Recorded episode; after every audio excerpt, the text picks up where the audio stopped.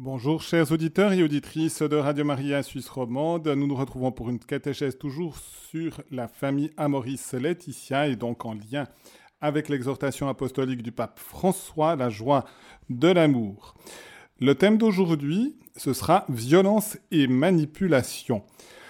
Bien sûr, ce n'est pas le thème le plus réjouissant, mais c'est pour montrer aussi les dangers, je dirais, qui, éloignent du thème d'hier. Dieu se réjouit des délectations qui expriment le véritable amour, et donc qui va contre le véritable amour. Mais nous devons toujours regarder avec espérance même les situations les plus catastrophiques et les plus négatives, parce que nous croyons au Christ ressuscité. Et en effet, c'est de la mort qu'a jailli la vie, c'est de la violence contre Jésus que va naître un amour capable de remporter toutes les victoires sur la haine. Et c'est pourquoi je vous propose comme prière une hymne au Christ ressuscité, une hymne plutôt de tradition byzantine orientale, jour de résurrection. Au nom du Père et du Fils et du Saint-Esprit. Amen.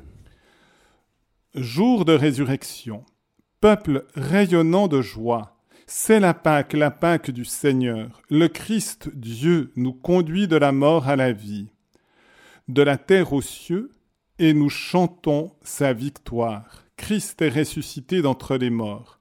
Par la mort, il a détruit la mort. À ceux qui sont au tombeau, il accorde la vie. Que le ciel se réjouisse, que la terre soit en fête, que soit dans l'allégresse le monde visible et invisible car le Christ est ressuscité, lui la joie éternelle. La destruction de la mort, célébrons-la, et la ruine de l'enfer, louons l'auteur d'une vie neuve et immortelle. Le Dieu unique de nos pères, le béni, le glorieux. Ô grande et toute sainte, ô Christ, ô sagesse, ô Verbe de Dieu, ô force, fais que nous te soyons unis en parfaite vérité au jour sans fin de ton royaume. Une Pâque sacrée nous est apparue, Pâque nouvelle et sainte, Pâque mystique, Pâque très pure, Pâque du Christ, notre Sauveur, Pâque immaculée, Pâque grandiose, Pâque des croyants, Pâque qui sanctifie les fidèles, Pâque qui ouvre le paradis. Voici le jour de la résurrection. En cette solennité rayonnant de joie, embrassons-nous les uns les autres à ceux mêmes qui nous haïssent, disons frères, pardonnons tout à cause de la résurrection et chantons. Christ est ressuscité d'entre les morts, par la mort il a détruit la mort à ceux qui sont au tombeau, il accorde la vie.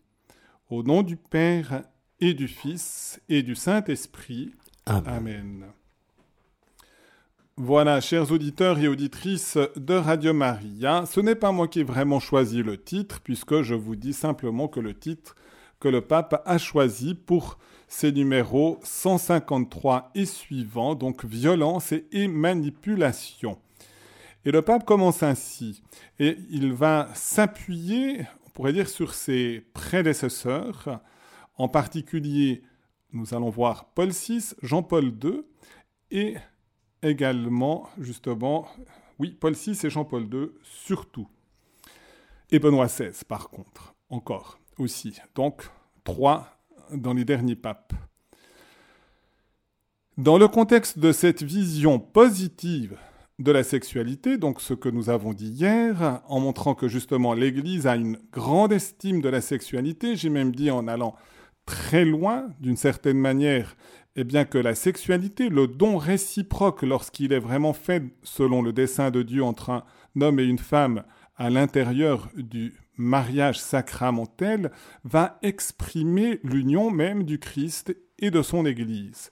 Parce que Jésus se donne aussi totalement à l'Église et qu'il appelle l'Église, donc chacun d'entre nous aussi à nous donner totalement. Et ce mystère se réalise de la manière la plus profonde, on pourrait dire, dans l'Eucharistie, puisqu'il s'agit véritablement d'un acte, on pourrait dire, conjugal. Jésus nous dit, je te donne mon corps, ceci est mon corps pour toi, pour l'Église. Et justement, dans l'approche, quand nous communions, nous unissons aussi notre corps au Seigneur, au corps du Seigneur Jésus. Et c'est pourquoi il est essentiel de comprendre que le corps est là pour exprimer véritablement l'intériorité et donc la dimension aussi très personnelle de chaque être humain. Et donc le corps ne peut pas être simplement utilisé, voire même méprisé en régime chrétien parce que Dieu s'est fait homme, et on dit même l'expression le Verbe s'est fait chair, eh bien, nous nous rendons compte qu'il y a une estime du corps et de ce que le corps va exprimer. Et c'est pourquoi la sexualité, lorsqu'elle est vécue vraiment dans toute sa dimension voulue par Dieu, et donc dans sa pureté aussi, et à l'intérieur de cette vertu qui va aider justement la sexualité, qui est la chasteté, eh bien, elle est quelque chose de beau, de grand. Elle est même méritoire de la vie éternelle. Elle permet même d'entrer au paradis. Deux époux qui se donnent l'un à l'autre avec cette plénitude inspirée même par l'amour de charité, eh bien, va les introduire même dans le paradis et donc dans la vie éternelle. Donc, j'aimerais rappeler cet élément très positif parce que le pape aussi est conscient et nous sommes conscients aussi des déviances. Donc, je reprends. Dans le contexte de cette vision positive de la sexualité, il est opportun d'aborder le thème dans son intégralité et avec un saint réalisme.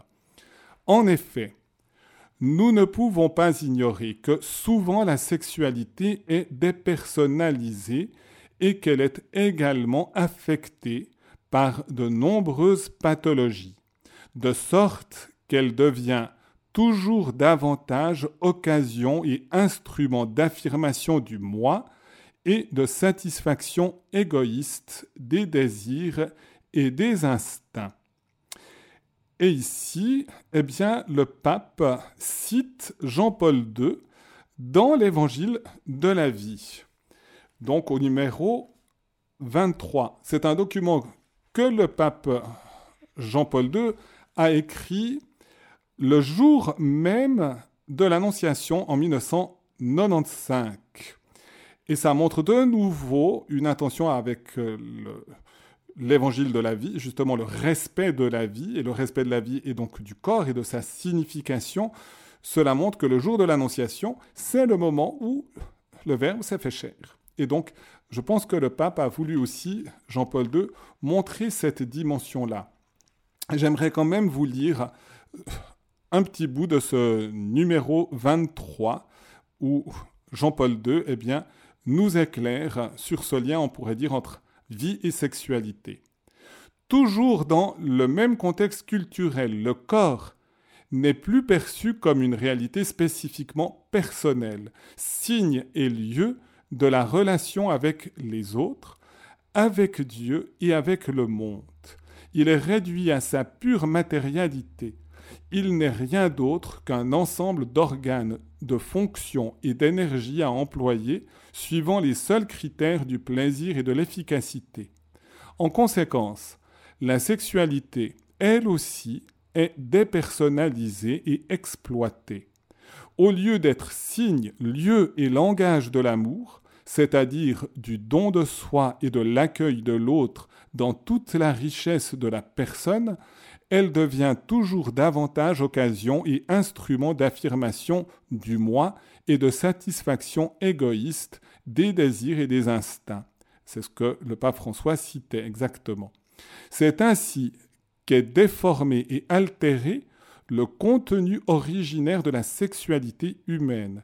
Les deux significations union et procréation inhérentes à la nature même de l'acte conjugal sont artificiellement disjointes. De cette manière, on fausse l'union et l'on soumet la fécondité à l'arbitraire de l'homme et de la femme. La procréation devient alors l'ennemi à éviter dans l'exercice de la sexualité.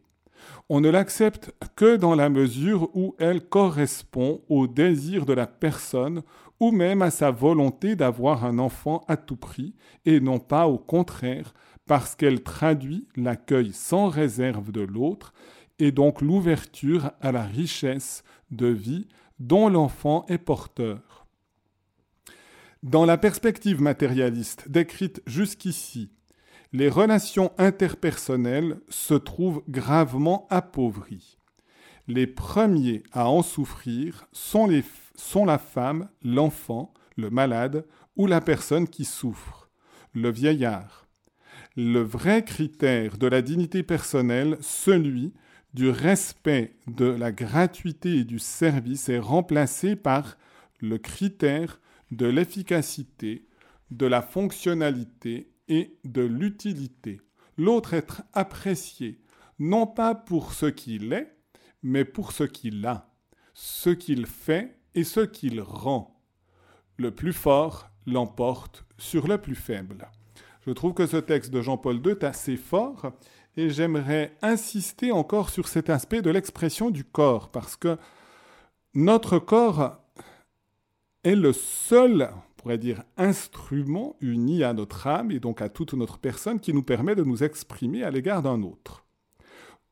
Toute expression passe par notre corps. Nous n'avons pas, à part miracle, la possibilité de transférer notre pensée immédiatement dans la pensée de l'autre sans un instrument matériel. Et en effet, j'utilise mon corps en ce moment pour vous parler. J'utilise ma voix. Il y a une vibration de son. Heureusement qu'il y a un peu d'air dans le studio. S'il n'y avait pas d'air, le son ne pourrait pas être porté au micro et depuis le micro, finalement, dans tous les instruments qui permettent que vous, à la maison, vous receviez finalement le message que je suis en train d'exprimer. Donc, tout passe finalement par notre corps. Et c'est pourquoi le langage du corps est essentiel et doit révéler ce que nous vivons intérieurement. Un simple sourire va normalement exprimer la bienveillance.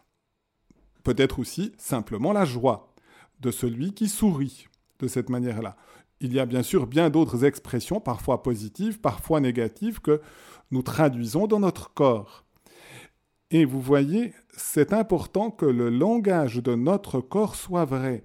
Quand on fait un sourire alors qu'on est en train de penser intérieurement qu'on va tordre le cou à celui sourit, à qui on sourit, eh bien on est dans l'hypocrisie. C'est un mensonge par notre corps. Il y a le mensonge dans la parole, je dis une parole fausse, et j'essaie d'induire l'autre en erreur par mon mensonge, mais il y a aussi des mensonges, on pourrait dire, par les expressions qui se traduisent dans notre corps. Et Dieu veut que nous soyons dans la vérité, et non pas dans le mensonge aussi par l'expression de notre corps. Et c'est la raison pour laquelle, eh bien, dans la sexualité, le corps devra exprimer ce que réellement l'intérieur de la personne porte en elle-même. Et c'est seulement si il y a véritablement à travers le corps l'expression de ce qui est pensé, vécu, aimé, senti en vérité dans le cœur, que la sexualité aura sa beauté, sa grandeur et va conduire à l'épanouissement dans la relation mutuelle des deux personnes qui vivent la relation du don mutuel dans la sexualité. Et c'est pourquoi c'est essentiel d'avoir le sens de notre corps et de tout ce qu'il peut exprimer.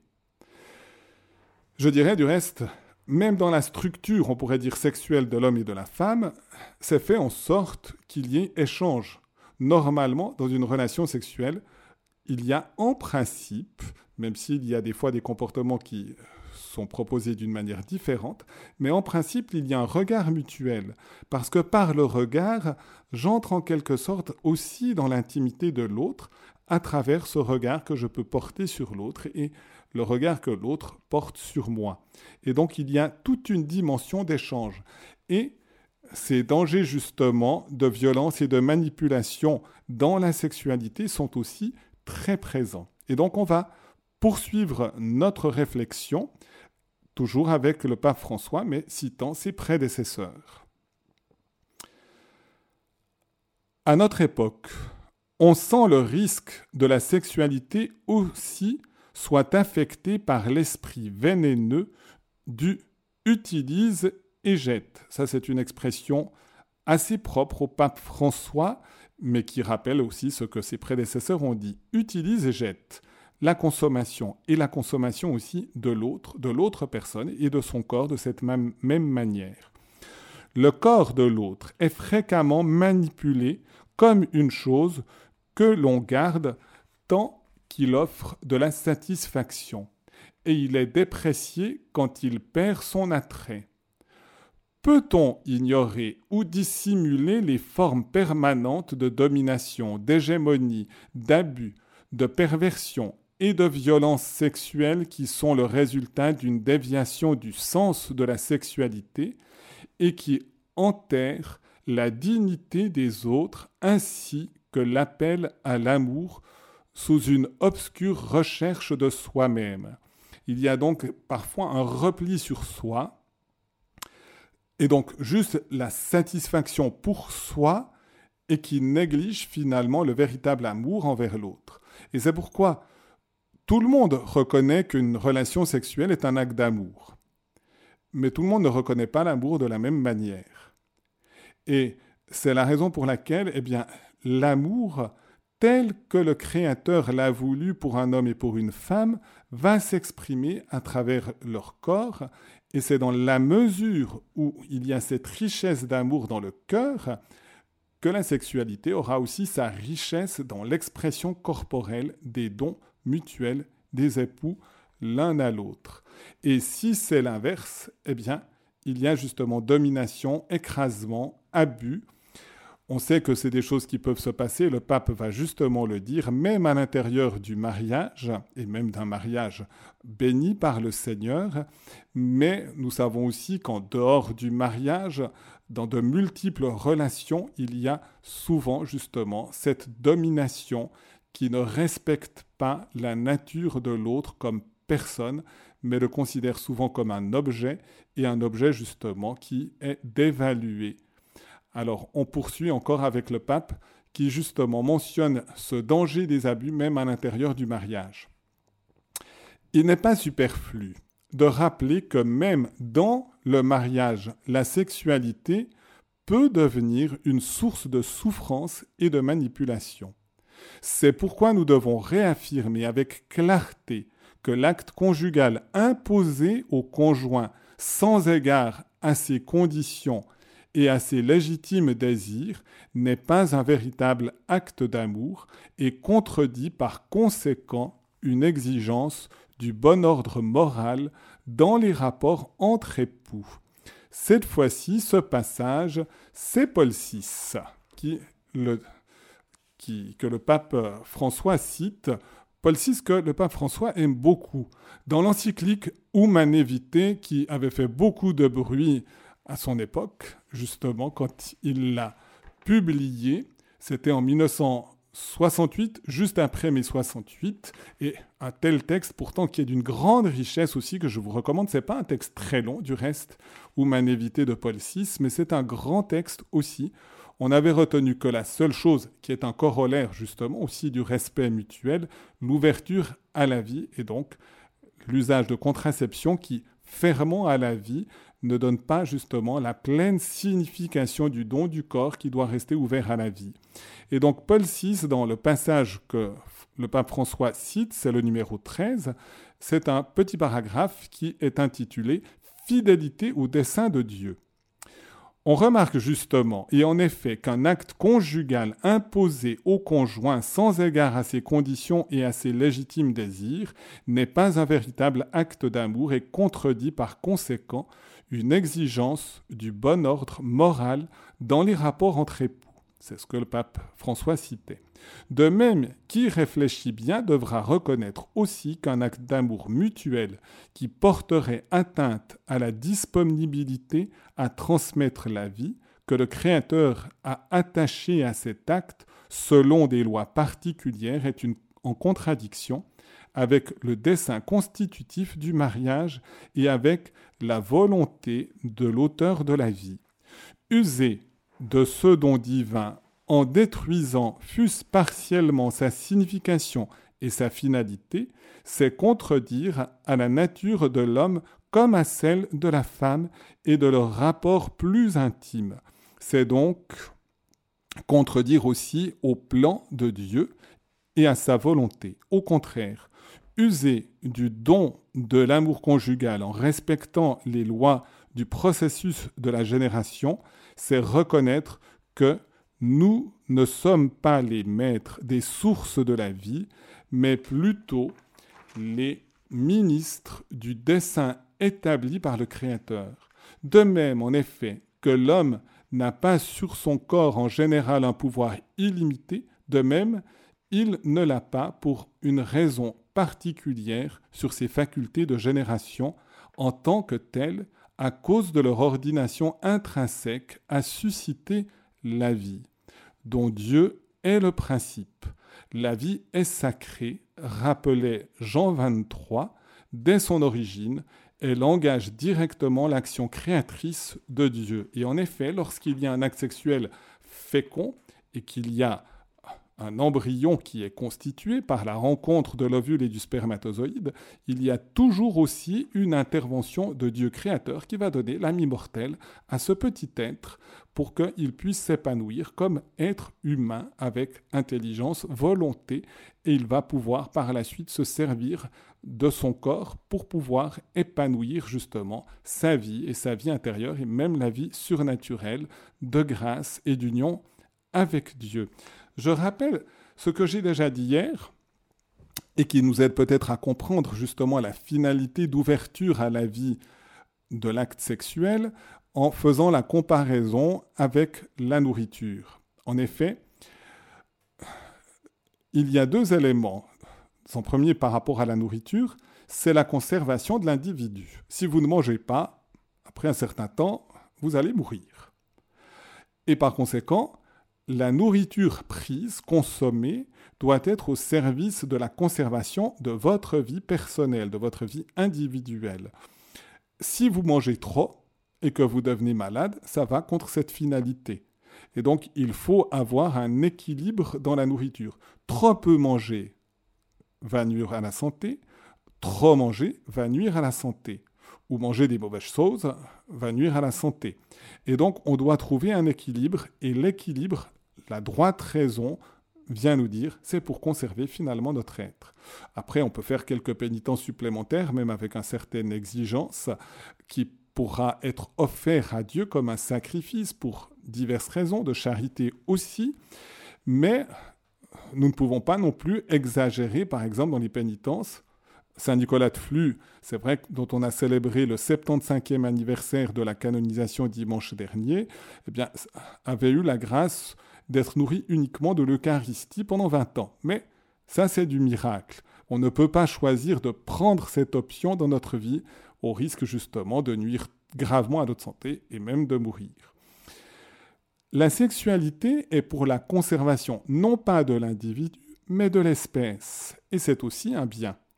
Et c'est la raison pour laquelle Dieu a voulu que la sexualité qui va diversifier la nature des individus en mélangeant, on pourrait dire, en mettant, en unissant le matériel génétique d'un homme et d'une femme pour pouvoir permettre une nouvelle vie différente, eh bien, doit être aussi au principe finalement de ce don réciproque dans la sexualité. Et donc, contredire à l'ouverture à la vie, fermer à l'ouverture à la vie, c'est finalement aussi toucher quelque chose de la nature même et du sens profond de la sexualité et du don réciproque des. Et c'est l'enseignement, pourrait dire, fondamental de ce texte que je viens de citer du pape Paul VI, Humanevité. Je poursuis de nouveau avec le pape François. Les actes propres à l'union sexuelle des conjoints répondent à la nature de la sexualité voulue par Dieu s'ils sont vécus d'une manière vraiment humaine. C'est une citation cette fois-ci du Concile Vatican II dans sa constitution pastorale Gaudium et Spes au numéro 49. Quand on dit d'une manière vraiment humaine, ça veut dire qu'il y a la responsabilité, il y a l'acte libre qui est présent. Donc c'est un acte qui a au principe à la fois intelligence et volonté. Et c'est aussi pourquoi tout à l'heure il était aussi souligné qu'il ne peut jamais être contraint par violence.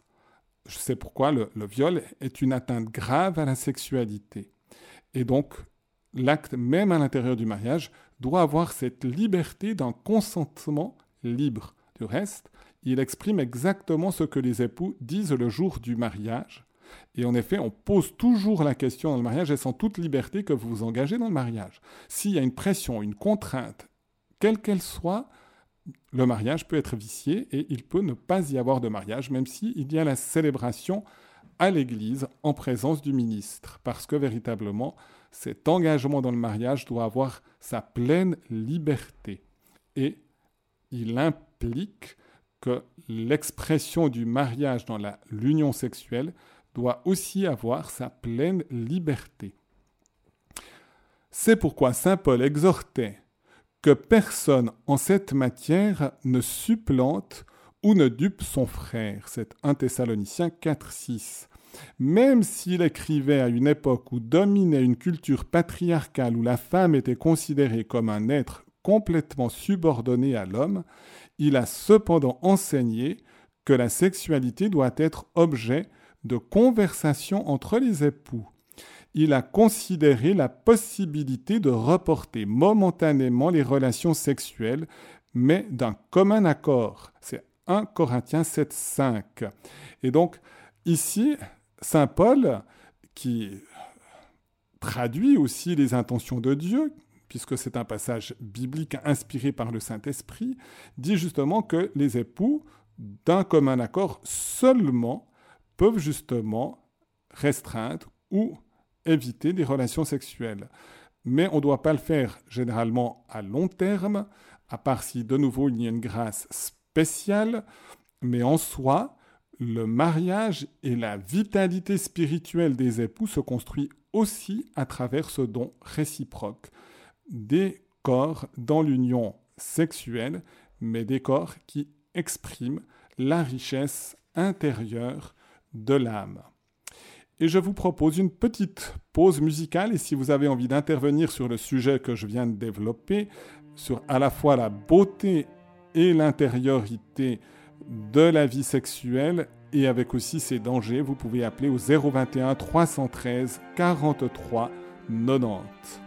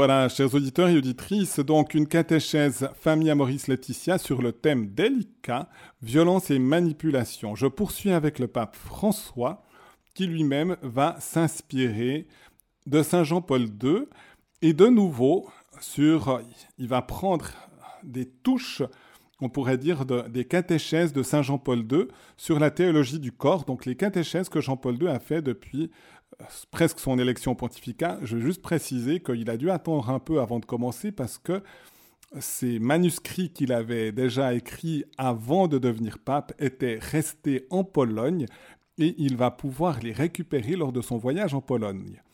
Et donc, une fois qu'il les a récupérés, il va commencer dès 1979 avec des catéchèses pratiquement chaque mercredi aux audiences générales sur justement la signification du corps dans la sexualité entre l'homme et la femme. Et c'est bénéfique que le pape François, dans cette exhortation apostolique, rappelle ce grand enseignement de Jean-Paul II. Saint Jean-Paul II a fait une remarque très subtile quand il a dit que l'homme et la femme sont menacés de l'insatiabilité. C'est-à-dire qu'ils sont appelés à une union toujours plus intense, mais le risque est de vouloir supprimer les différences et cette distance inévitable qu'il y a entre les deux, car chacun a une dignité propre et inaliénable. Quand la merveilleuse appartenance réciproque devient une domination, change essentiellement la structure de la communion dans les relations entre personnes, dans la logique de domination, le dominateur finit aussi par nier sa propre dignité et en définitive cesse de s'identifier subjectivement avec son propre corps, puisqu'il lui ôte tout sens. Il vit le sexe comme une évasion de lui-même et comme une renonciation à la beauté de l'union. Je dois vous dire que ce paragraphe 155 du pape François est un tissu de citations ou d'allusions aux catéchèses de Jean-Paul II qui ne sont pas toujours toutes faciles, même si on les développe, mais qui sont aussi d'une richesse et qui méritent, je dirais, une méditation, voire même une contemplation. Bien sûr, du théologien, du moraliste, mais je pense aussi des époux, parce que cela peut enrichir la vie conjugale. Et donc il commence par le thème du danger de l'insatiabilité. Et donc ici, j'aimerais quand même vous dire un tout petit peu ce que dit Saint Jean-Paul II dans son texte directement. Et donc, Jean-Paul II a fait justement un passage sur la signification de l'insatiabilité de l'union. Et il part du texte de la Genèse qui va dire justement que l'homme domine la femme et que sa convoitise la pousse vers son mari. Et s'il cite ce passage, ce n'est pas, j'insiste véritablement, ce n'est pas que c'est le dessein de Dieu mais c'est la corruption du péché originel qui s'introduit dans une relation justement de dépendance dominatrice et de convoitise entre l'homme et la femme. Et donc Jean-Paul II dit ils ne sont plus seulement appelés à l'union et à l'unité, mais ils sont également menacés par l'insatiabilité de cette union et de cette unité qui ne cesse d'attirer l'homme et la femme précisément parce qu'ils sont des personnes appelées de toute éternité à exister en communion. Donc il y a un désir légitime de cette union, mais à un moment donné, ce désir d'union, quand il a été faussé finalement par la rupture d'alliance avec Dieu dans le péché originel et de toutes ses conséquences dans notre humanité, eh bien il devient quelque chose de néfaste, de négatif la domination sur l'autre de l'homme sur la femme ne change-t-elle pas essentiellement la structure de communion dans les relations interpersonnelles? Voilà les interrogations que suscitent les réflexions sur les paroles de Dieu, Yahvé selon Genèse 3, 16. Ces paroles prononcées pour ainsi dire, au seuil de l'histoire humaine, après le péché originel, nous dévoile non seulement la situation extérieure de l'homme et de la femme, mais nous permettent également de pénétrer à l'intérieur des profonds mystères de leur cœur. Et en effet, la rupture du péché originel, c'est une rupture qui touche d'abord le cœur, dans sa relation à Dieu mais qui va toucher après l'équilibre intérieur de chaque être humain, et donc va rompre aussi l'harmonie entre le cœur, ou l'esprit, l'intelligence et la volonté, et le corps. Et par conséquent, va aussi perturber la relation à l'intérieur du couple, et même va perturber la relation avec la création. On a dans cette dépendance aussi tous les problèmes, on pourrait dire aujourd'hui, climatiques, mais aussi de pollution de la nature. Et donc ici, il est essentiel justement de retrouver cette harmonie, ce qui sera une œuvre de la grâce qui va tout à la fois purifier et élever eh bien, le cœur, le corps et tout l'être humain. Et puis ensuite, dans une autre catéchèse, eh bien, Saint Jean-Paul II poursuivait. Et il disait ceci. Donc il cite justement ce passage de Genèse 16, je vous le cite, et il est juste après le protévangile, donc ce qui annonce la rédemption. qu'il y aura une lutte entre la femme et sa descendance, ça sera Marie aussi et Jésus, et le diable et sa descendance. Les paroles de Dieu y avaient adressées à la femme en Genèse 3.16, Ton élan te portera vers ton mari, mais lui dominera sur toi, semblent révéler, si on les analyse profondément, de quelle manière le rapport de don réciproque qui existait entre eux dans l'élan dans l'état d'innocence originel a été transformé en un rapport d'appropriation réciproque, c'est-à-dire d'accaparement de l'autre. Si l'homme se conduit à l'égard de la femme en la considérant seulement comme un objet à s'approprier et non pas comme un don, il se condamne lui-même dans le même temps à devenir aussi pour elle un objet d'appropriation et non pas un don. Il semble que les paroles de Genèse 3.16 traitent de ce genre de relation bilatérale, même si directement elles disent seulement lui, il te dominera. En outre, dans l'appropriation unilatérale, qui est indirectement bilatérale, la structure de la communion entre les personnes disparaît. Les êtres humains viennent tous deux presque incapables d'atteindre la mesure intérieure du cœur orienté vers la liberté du don et la signification sponsale du corps qui lui est intrinsèque. Les paroles de Genèse 3.16 semblent suggérer que cela se passe plutôt au détriment de la femme et qu'en tout cas, elle le ressent davantage que l'homme. J'aimerais vous rappeler justement, avant la chute originelle, eh bien, quand Dieu crée la femme et l'amène à l'homme, c'est un cri d'émerveillement. Mais c'est Dieu qui donne la femme à l'homme. Donc, la femme doit être perçue comme un cadeau de Dieu lui-même à l'homme. Et la réciproque est aussi vraie. Et donc, quand on commence à penser que sa femme est notre chose ou que notre mari est notre chose, en déconnectant cette relation du don que Dieu lui-même fait de la personne de l'autre et que Dieu a créé aussi pour être un compagnon ou une compagne d'humanité, eh bien on arrive justement à une perversion de la relation.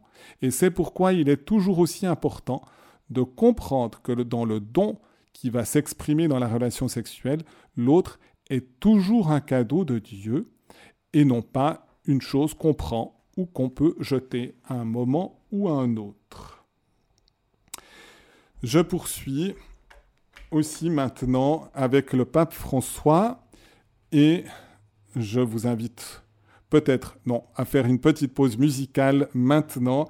Et je vous propose justement un chant de nouveau avec Jacques Brel, Ne me quitte pas, parce que parfois justement la peur de perdre l'autre peut justement arriver à des dominations et à des oppressions sur l'autre. Donc, ayons justement aussi, c'est une manière aussi d'exprimer à la fois une force de l'amour et en même temps le danger aussi d'une corruption de l'amour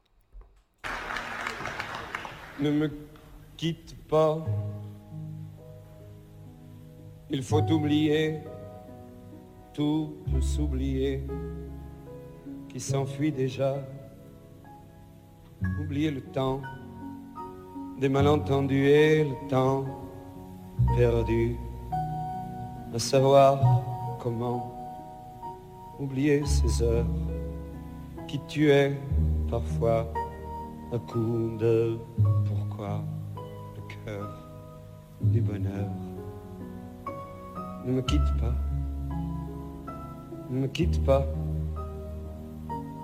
ne me quitte pas, ne me quitte pas.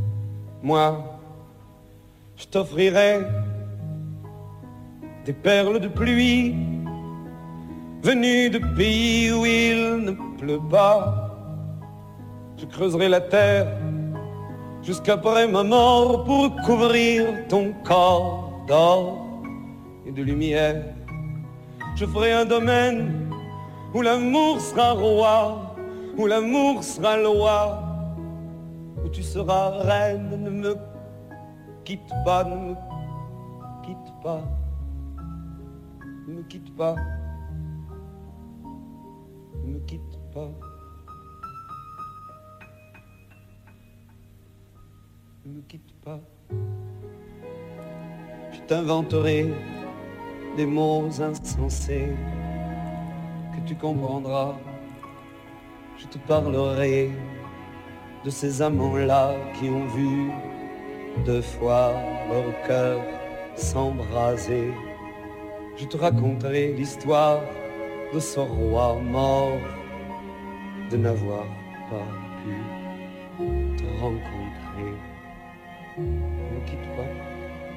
Ne me quitte pas,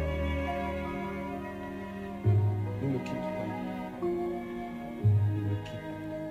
On a vu souvent rejaillir le feu de l'ancien volcan qu'on croyait trop vieux.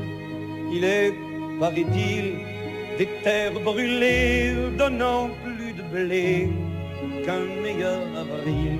Et quand vient le soir, pour qu'un ciel flamboie, le rouge et le noir ne s'épousent-ils pas Ne me quitte pas, ne me quitte pas, ne me quitte pas, ne me quitte pas.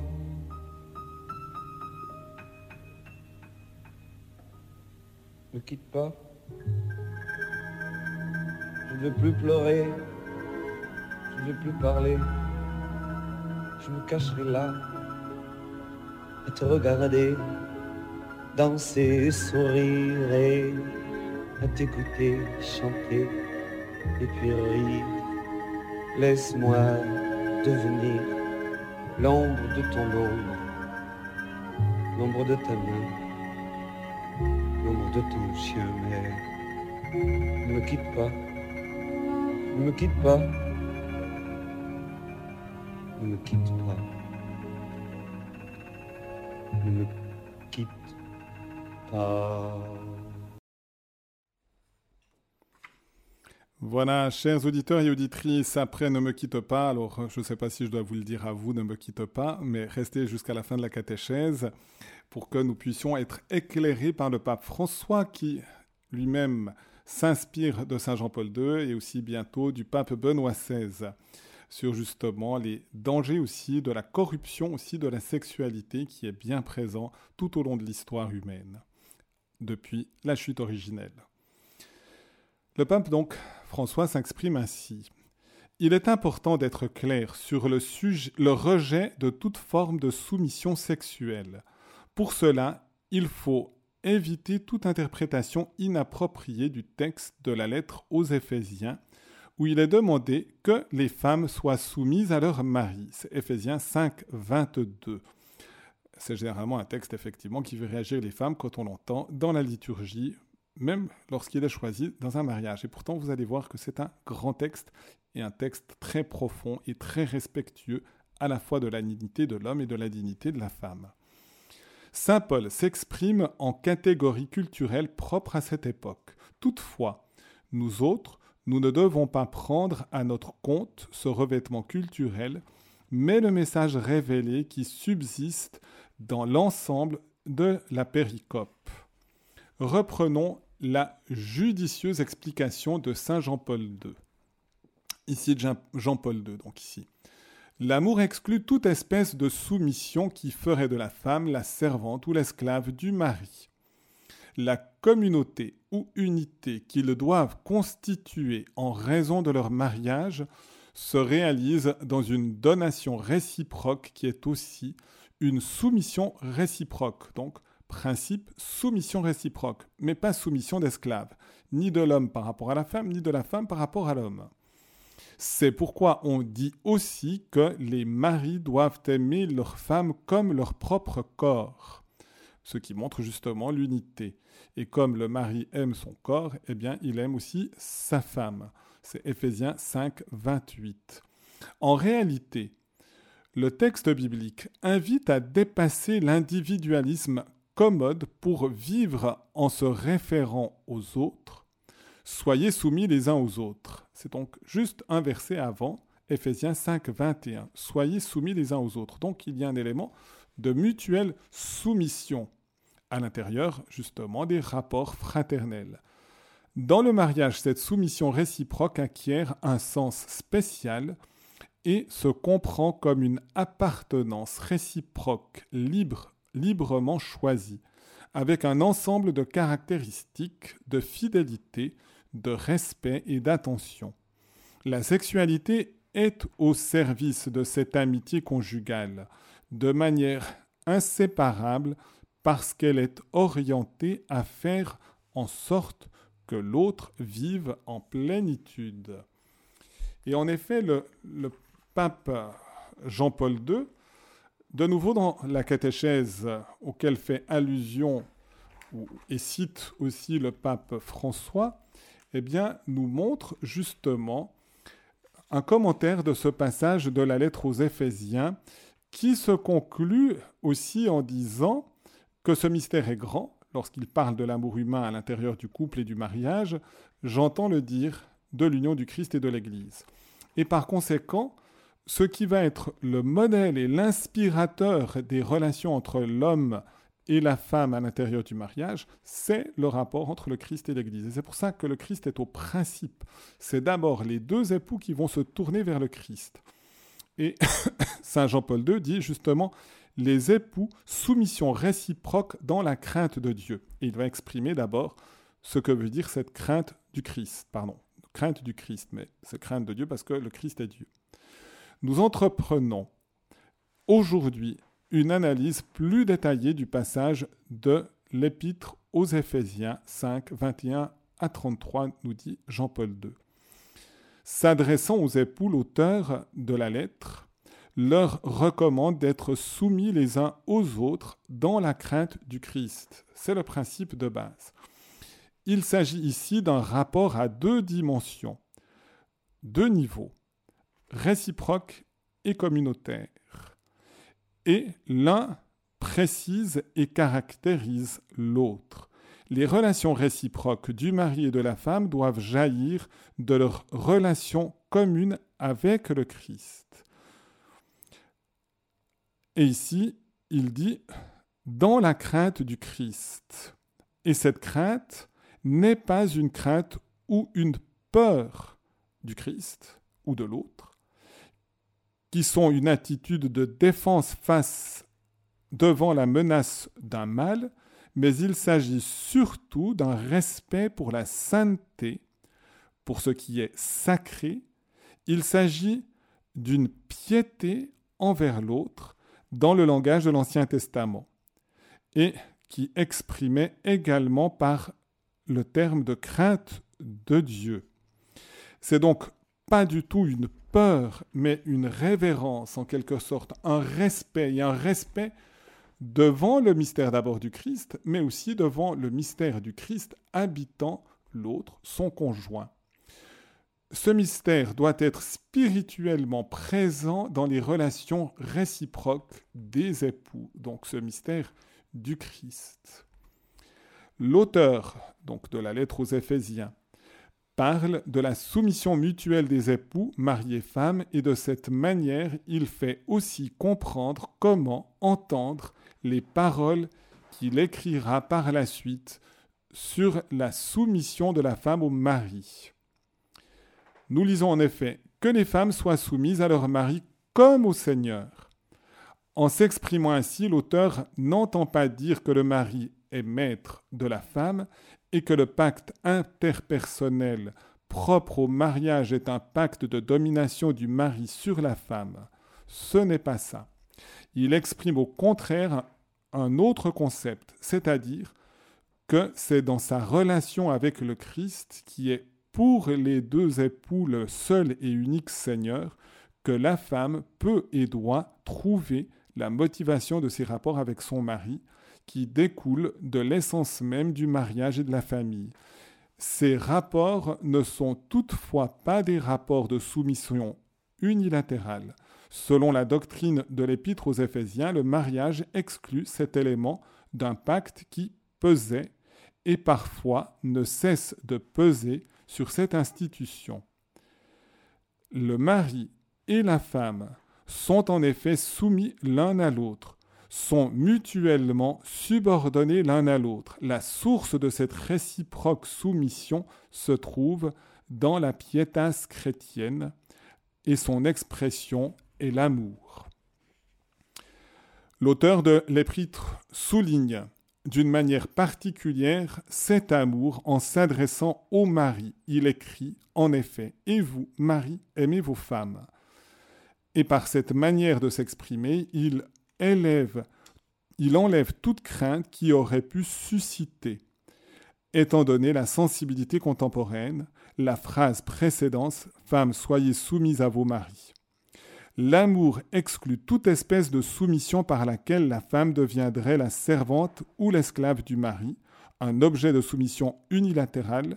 L'amour fait que le mari est simultanément soumis lui aussi à sa femme et soumis en cela au Seigneur lui-même, tout comme la femme à son mari.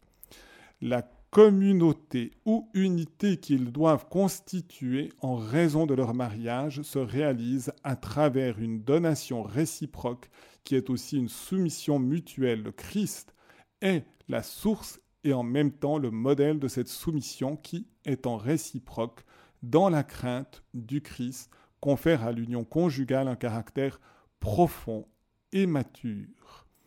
Et j'aimerais souligner justement que ce qui est demandé au mari, c'est d'aimer les femmes comme le Christ a aimé l'Église. Et le Christ a aimé l'Église à tel point qu'il est monté sur la croix par amour pour sa femme. Et donc quand un mari est prêt à monter sur la croix, qu'il est prêt à être crucifié par amour pour sa femme, on comprend que la relation mutuelle ne peut pas être une relation de domination, d'oppression, de dictature à l'intérieur du couple, mais d'une profonde liberté qui cherche à construire l'autre et à l'édifier. Je commence avec le pape François qui va cette fois-ci s'orienter vers le pape Benoît XVI. Cependant, le rejet des déviations de la sexualité et de l'érotisme ne devrait jamais nous conduire à la les déprécier ni à les négliger. Donc, les déviances ne doivent pas éliminer le sens de la beauté, de l'érotisme et de l'union conjugale dans la sexualité. L'idéal du couple ne peut pas se définir seulement comme une donation généreuse et sacrifiée, où chacun renonce à tout besoin personnel et se préoccupe seulement de faire du bien à l'autre sans aucune satisfaction. Nous allons voir que c'est important. Rappelons qu'un véritable amour, c'est aussi recevoir de l'autre, qu'il est capable de s'accepter comme vulnérable et ayant des besoins, qu'il se renonce pas, qu'il ne renonce pas à accueillir avec sincérité et joyeuse gratitude les expressions corporelles de l'amour à travers la caresse, l'étreinte, le baiser et l'union sexuelle.